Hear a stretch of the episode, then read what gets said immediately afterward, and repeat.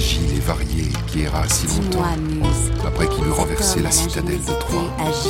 Et, il vit les cités de peuples nombreux. Et dans son cœur, et il connut leur esprit. Et dans son cœur, il endura beaucoup de maux. Chante, déesse. Puisqu'il faut mourir, la colère désastreuse d'Achille. J'affronterai cette épreuve. La vraie vie des héros de l'Antiquité. En partenariat avec Le Point, Julia Sissa. Une vie héroïque ne s'improvise pas.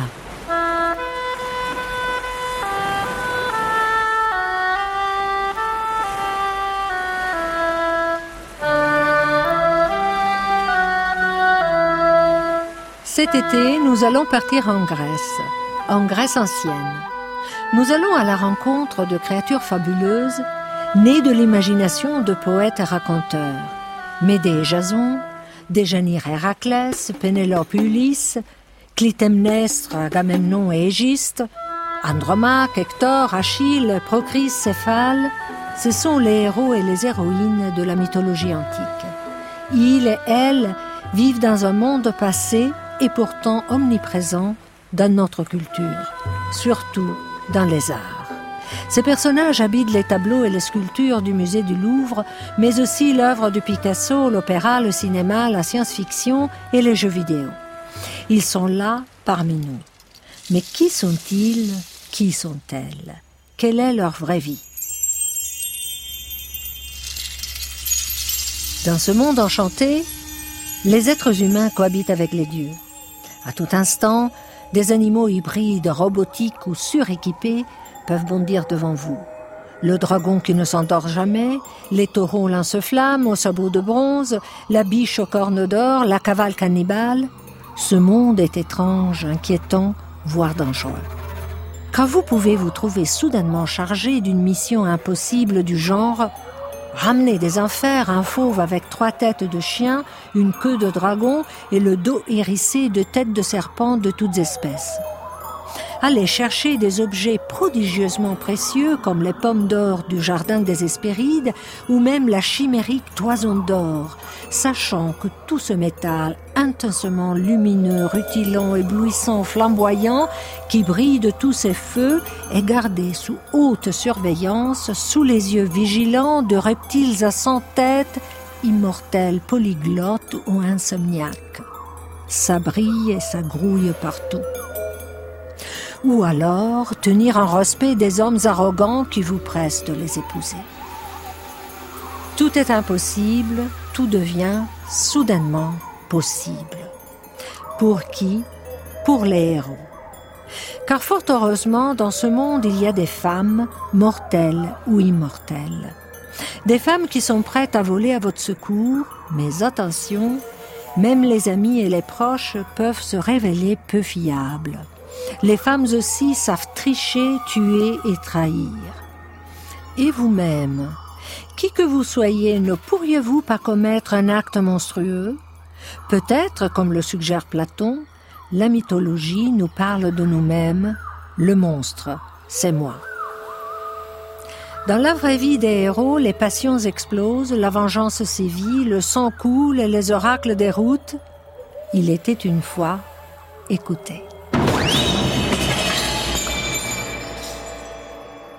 Une vie héroïque ne s'improvise pas. Tout d'abord, il faut bien choisir ses parents. Il faut que l'un d'entre eux soit une puissance divine.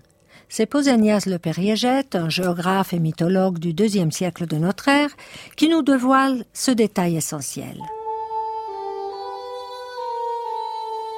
Les personnages que les Grecs anciens eux-mêmes appellent héros, héroès en grec, jouissent en effet d'un pédigré à la fois humain et surhumain. Héraclès est le fils d'un homme et d'une femme, Amphitryon et Alcmène, mais aussi du roi des dieux, Zeus en personne. Thésée est l'enfant d'une princesse, Étra, et d'un roi d'Athènes, Égée, mais aussi de Poséidon, le dieu qui règne sur la mer. Achille a pour père un simple mortel, Pélée, et pour mère une déesse marine, Thétis. Zeus et Danaé donnent naissance à Persée. Ensuite, il faut se montrer à la hauteur.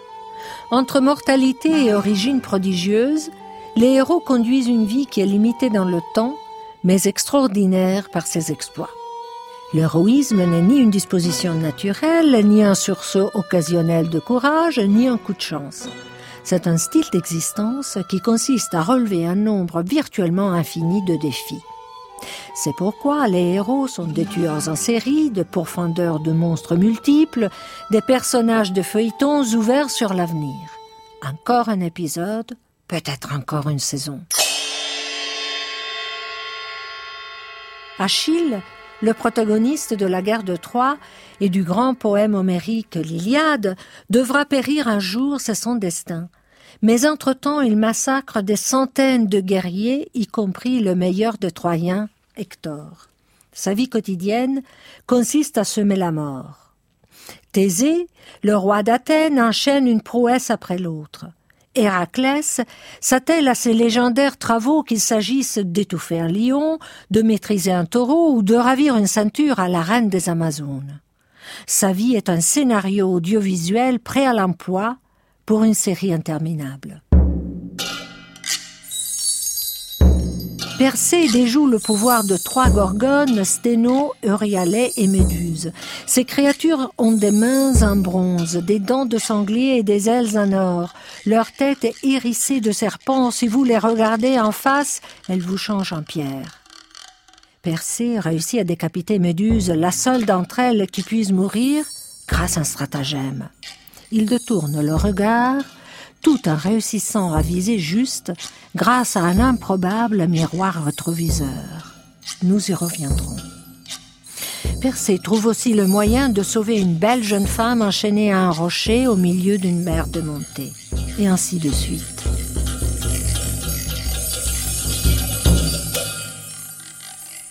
Dans la pensée narrative des Grecs anciens que nous appelons mythologie, ces individus semi-divins, hauts en couleur et hors gabarit, sont des mâles héros, andres heroes en grec. Ils sont jeunes et virils. Hésiode, un des grands poètes de l'époque archaïque, nous dit qu'ils forment la quatrième génération d'êtres humains qui vinrent au monde. Ils ont guerroyé sur la plaine de Troie. Beaucoup ont péri, mais certains survivent dans les îles des Bienheureux. Dans l'Odyssée, l'autre grand poème homérique, Ulysse en rencontre plusieurs aux enfers. Au cours de son voyage de retour vers sa maison, Ulysse descend en effet dans le brumeux royaume de Perséphone, la déesse des morts. Et voilà que les âmes des mâles héros viennent s'abreuvoir à un lac de sang.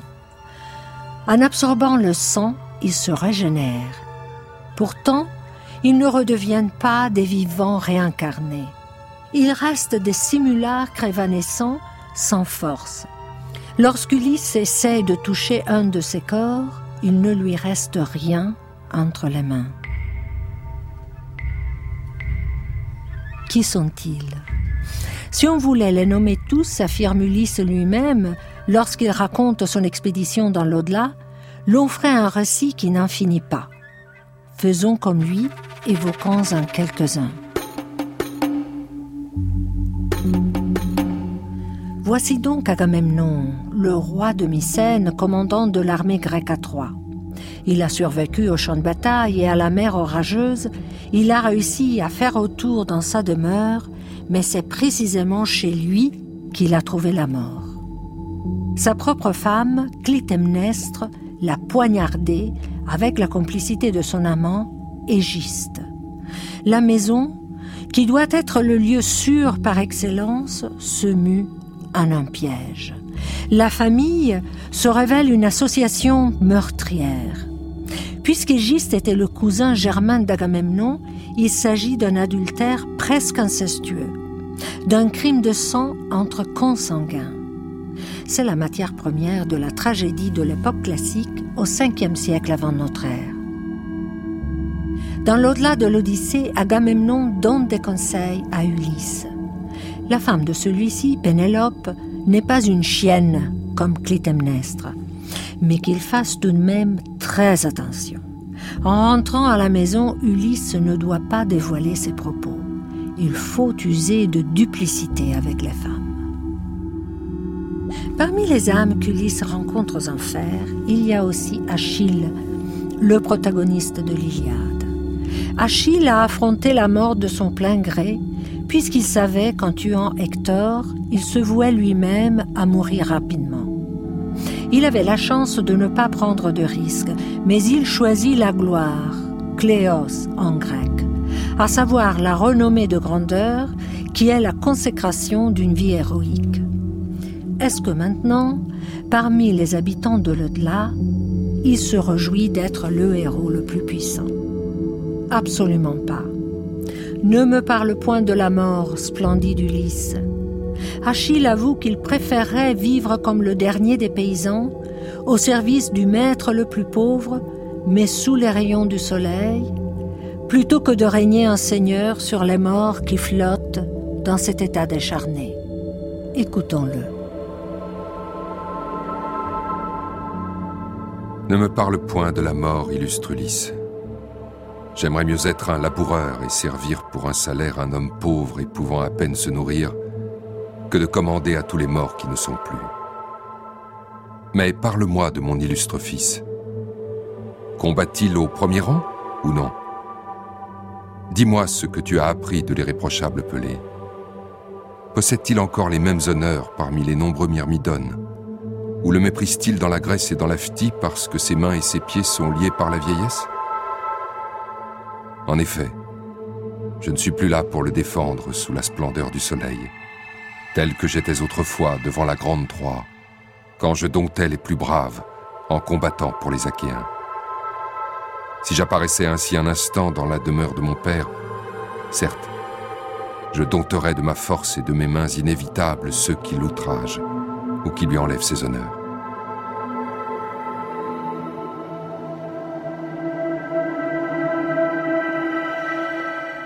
Ulysse fait l'éloge de Néoptolème, le fils d'Achille.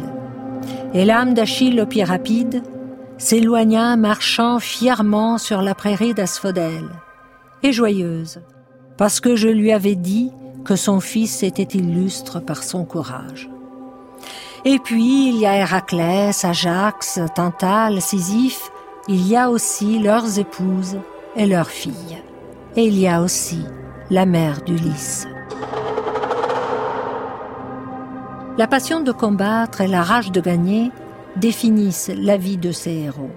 On se bat, on surmonte des épreuves, on risque sa peau à chaque instant. On est au monde prêt à regarder la mort en face. On est mortel, on se sait mortel. Et l'on meurt jeune. Cet héroïsme résolument masculin s'accompagne cependant d'une extrême vulnérabilité qui vient interrompre la suite des triomphes. Dans les moments d'incertitude ou de détresse, les femmes font leur apparition dans la vie des héros. Femmes mortelles ou immortelles, mères ou amantes, voilà qu'elles entourent le demi-dieu. Elles aiment, elles aident.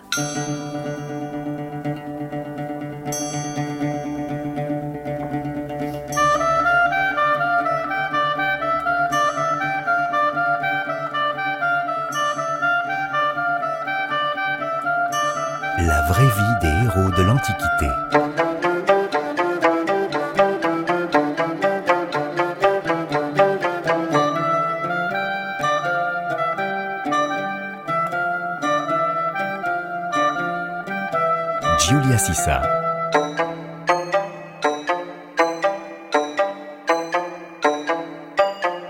Sur France Inter. Pensons encore une fois à Achille. Achille est le meilleur des Achéens, surdoué et cependant mortel, il est aussi vigoureux que vulnérable. Il est hypersensible. Offensé par le roi Agamemnon au début de l'Iliade, Achille s'en va pleurer tout seul sur la plage. Impuissant, sans ressource, il appelle au secours sa maman, la déesse Thétis, qui habite au plus profond de la mer, laquelle se précipite instamment sur le mont Olympe, résidence des dieux, pour supplier Zeus de punir les Grecs, tous les Grecs, indistinctement, afin que son gros bébé, Pais en grec, soit satisfait. Zeus est d'accord, l'Iliade peut commencer.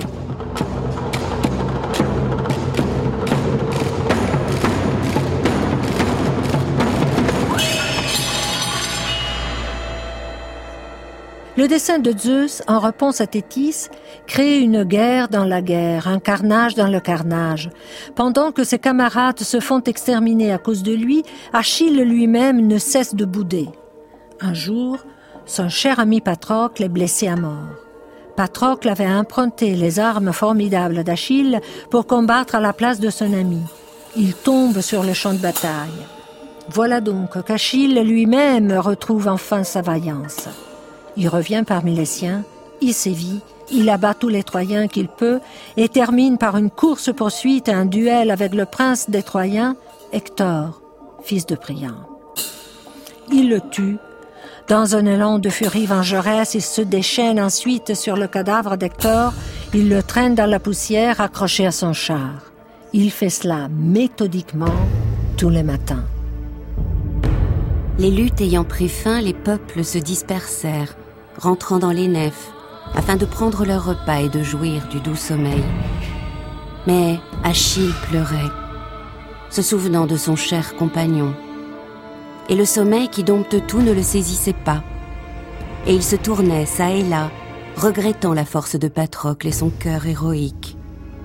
Et il se souvenait des choses accomplies et des maux soufferts ensemble, et de tous leurs combats en traversant la mer dangereuse, et à ce souvenir, il versait des larmes, tantôt couché sur le côté, tantôt sur le dos, tantôt le visage contre terre. Puis il se leva brusquement, et plein de tristesse il erra sur le rivage de la mer. Et les premières lueurs de l'aurore s'étant répandues sur les flots et sur les plages, il attela ses chevaux rapides, et liant Hector derrière le char, il le traîna trois fois autour du tombeau de Patrocle. Puis, il rentra de nouveau dans sa tente pour s'y reposer. Et il laissa Hector étendu, la face dans la poussière. Mais Apollon, plein de pitié pour le guerrier sans vie, éloignait du corps toute souillure et le couvrait tout entier d'un bouclier d'or, afin qu'Achille, en le traînant, ne le déchirât point. Achille continue à agresser le corps sans vie d'Hector. Les dieux s'en offusquent. Ils en débattent dans une de leurs assemblées sur le mont Olympe. Apollon surtout est indigné. Quelle valeur y aurait-il dans ce combat si inégal? Ô Dieu, vous êtes injuste et cruel. Pour vous, naguère, Hector ne brûlait-il pas les cuisses des bœufs et des meilleures chèvres? Et maintenant, vous ne voulez pas même rendre son cadavre à sa femme, à sa mère, à son fils, à son père Priam et à ses peuples, pour qu'ils le revoient et qu'ils le brûlent et qu'ils accomplissent ses funérailles Ô Dieu, vous ne voulez protéger que le féroce Achille dont les dessins sont haïssables, dont le cœur est inflexible dans sa poitrine, et qui est tel qu'un lion excité par sa grande force et par sa rage, qui se jette sur les troupeaux des hommes pour les dévorer. Ainsi Achille a perdu toute compassion, et cette honte qui perd ou qui aide les hommes. D'autres aussi peuvent perdre quelqu'un qui leur est très cher, soit un frère, soit un fils, et ils pleurent et gémissent, puis ils se consolent, car les moires ont donné aux hommes un esprit patient. Mais lui, après avoir privé le divin Hector de sa chère âme, l'attachant à son char, il le traîne autour du tombeau de son compagnon. Cela n'est ni bon ni juste. Qu'il craigne, bien que très brave, que nous nous irritions contre lui. Car dans sa fureur, il outrage une poussière insensible.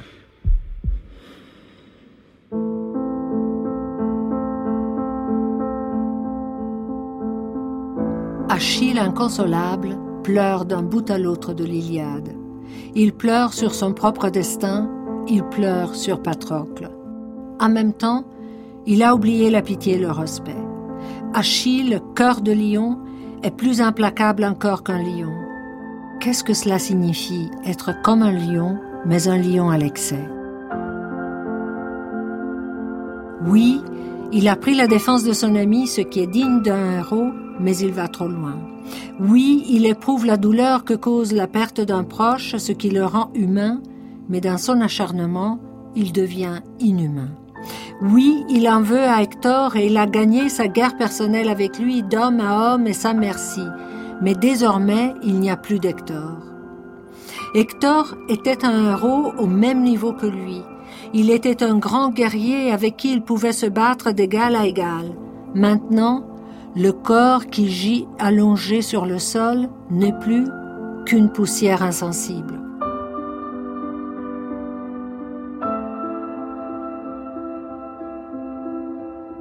Héroïsme donc, quel héroïsme?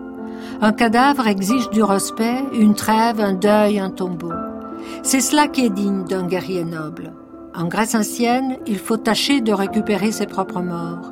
Il faut aussi rendre les ennemis morts à leur famille. Il faut que les femmes, surtout, mais pas uniquement, puissent les pleurer. Verser des larmes est essentiel dans une vie héroïque. Achille lui-même, nous l'avons dit, pleure du début à la fin de l'Iliade. Achille lui-même organise des jeux solennels afin de célébrer dignement la crémation de Patrocle.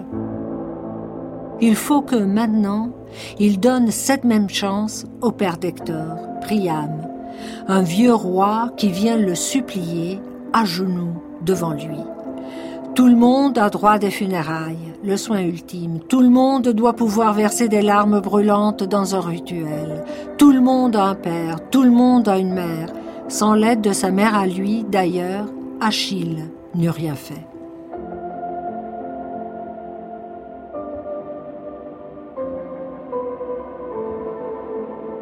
Achille, finalement, prend Priam en pitié.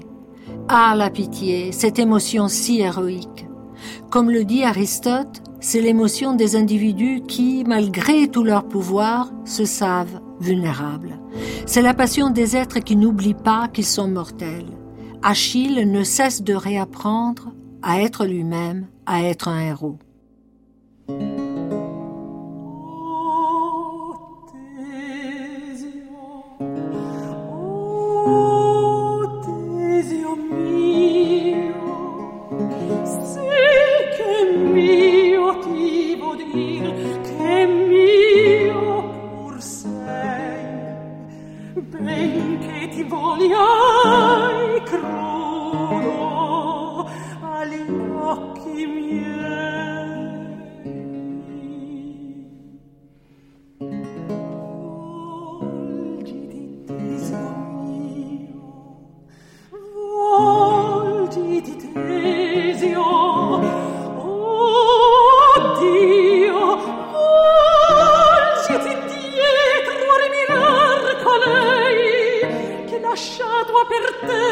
padre il regno e in queste arene ancora cibo di fede dispietate crude lascerà loro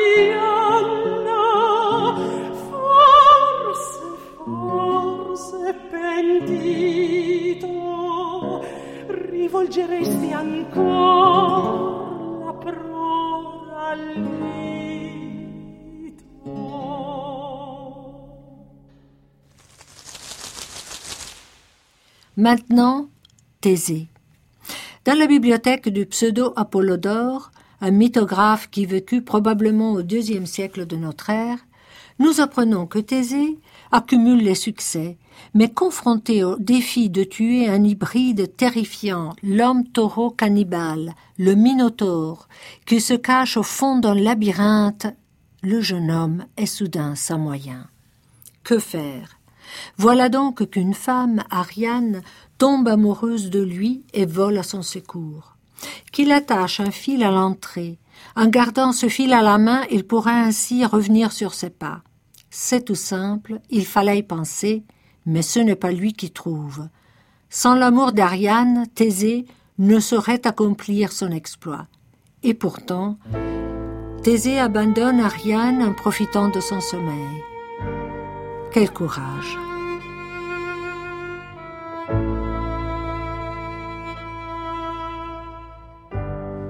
Au tournant du premier siècle de notre ère, Ovide, le plus savant des poètes romains, écrit un recueil de lettres imaginaires que des héroïnes envoient à leurs amants. Il imagine une lettre d'Ariane à Thésée. Ariane est malheureuse. J'ai trouvé la race entière des animaux plus douce que toi, et je n'avais à redouter d'aucun être plus de mots que tu m'en causes. Ce que tu lis, je te l'envoie, Thésée, du rivage d'où les voiles emportèrent sans moi ton vaisseau, du lieu où je fus indignement trahi, et par mon sommeil, et par toi qui en profita dans ton odieuse perfidie. Ariane regrette. Que ton bras cruel, armé d'une noueuse massue, n'eût pas, ô Thésée, immolé le monstre, homme en partie, en partie taureau. Que je n'eusse pas, pour diriger ton retour, confié à tes mains un fil qu'elles attiraient vers toi.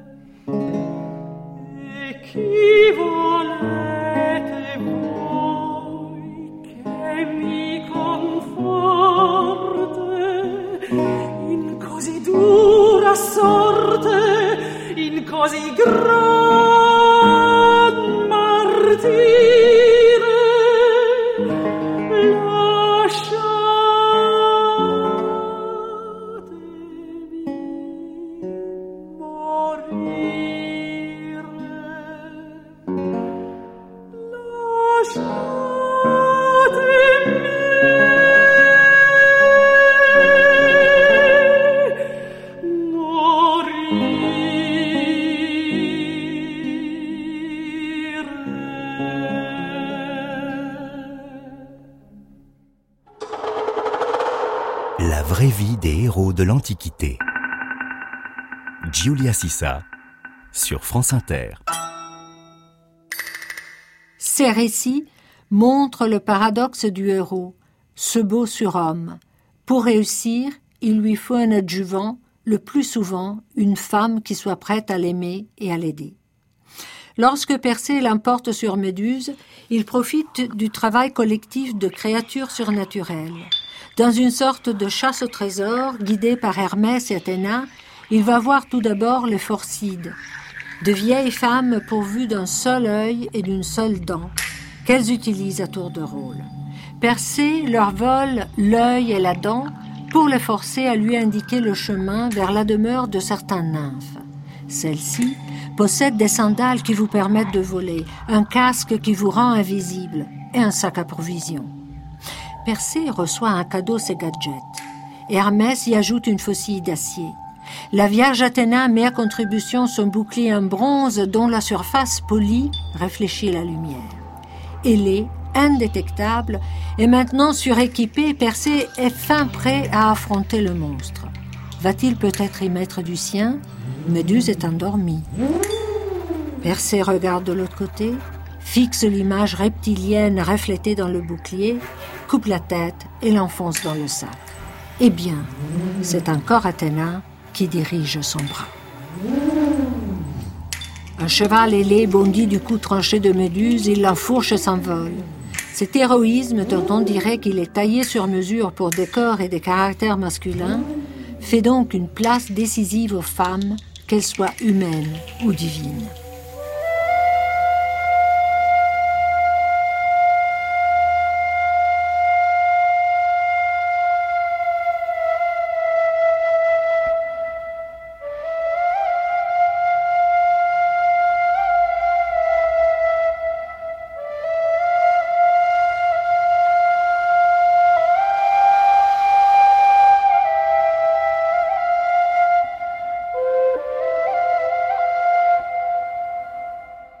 Et qu'en est-il d'Héraclès, le fier à bras invincible et hyper musclé Équipé de sa massue, revêtu de sa peau de lion, mais surtout faisant travailler ses membres énergiques, il accomplit ses exploits tout seul. À lui le lion de Nemée, l'hydre de Lerne, le sanglier d'Érimante, la biche de Sérigny, les oiseaux du lac Stymphale, le taureau de Crète, les juments de Diomède, les bœufs de Gérion. Tout un jardin d'animaux impossibles, qu'à cela ne tienne. Il broie, il écrase, il décapite, il crible de flèches. Nettoyer les écuries d'Ogias, il n'y a qu'à détourner deux fleuves et le tour est joué. Héraclès n'a pas besoin des femmes, il n'a pas peur des femmes, même pas des Amazones. Et pourtant, ils deviennent à son tour efféminés. Il passe des mois en Lydie, chez la reine Omphale, oisif et relaxé, s'adonnant au tissage. Arrêtons-nous sur la surprenante tournure que prend la vie de ce héros exemplaire. Ovide, encore une fois, a imaginé une lettre posthume que sa femme Déjanire envoie à Héraclès. Elle retrace la biographie de cet époux démesuré. Vois le monde pacifié par ta force vengeresse, aussi loin que Néré entoure la terre d'un cercle d'azur. La terre te doit la paix, les mers leur sécurité. L'Orient et l'Occident sont pleins de ta gloire. Avant de s'indigner de sa déchéance. Qu'as-tu fait? Que publier ta honte?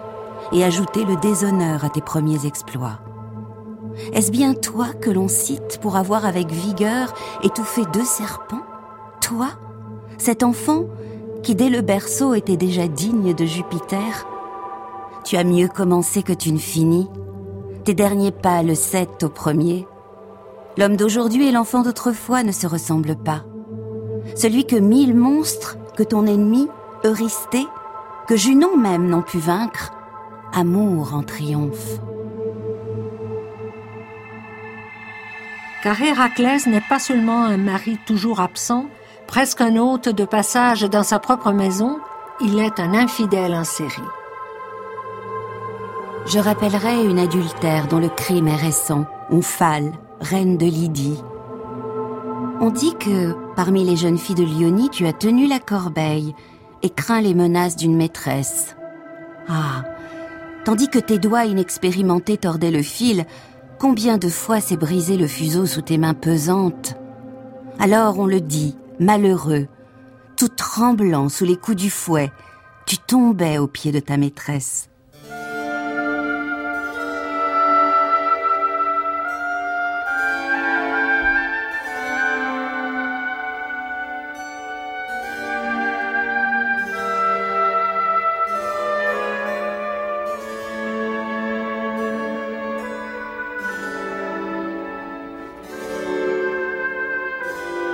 Combien de tableaux magnifiques représentent cette scène de décadence?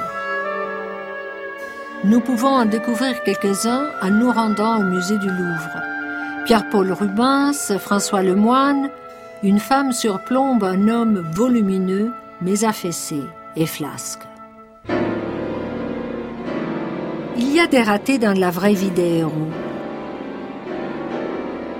Il y a effort, action, danger, angoisse, et par conséquent besoin de l'appui et des conseils d'autrui.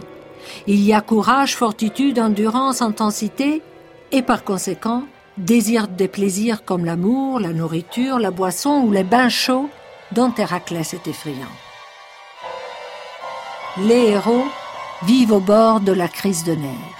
Un peu de sensualité doit entrecouper le paroxysme.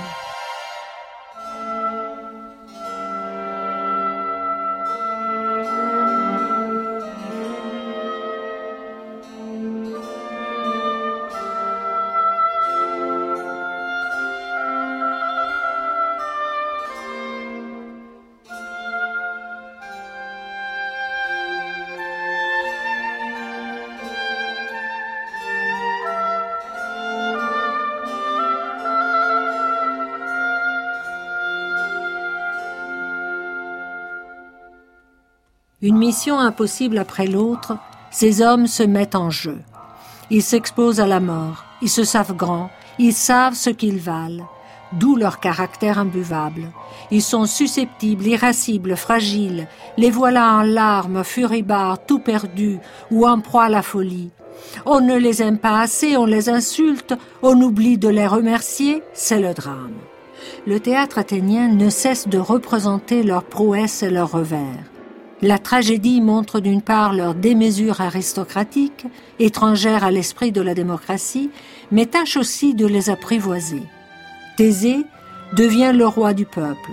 Le peuple, à son tour, crée ses propres mâles héros qui font l'objet de commémorations et d'éloges. Les nobles tyrannicides, Harmodios et Aristogiton, mais aussi les soldats qui se sont battus à Marathon pour défendre la Grèce entière contre les Perses. Athéna, toujours elle, veille sur eux.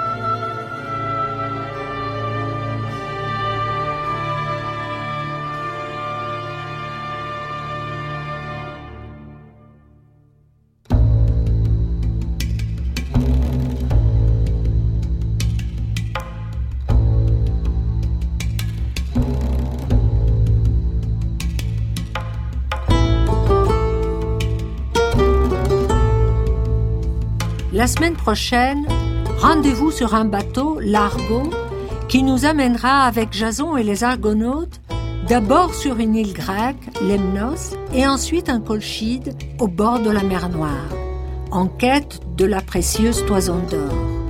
À suivre.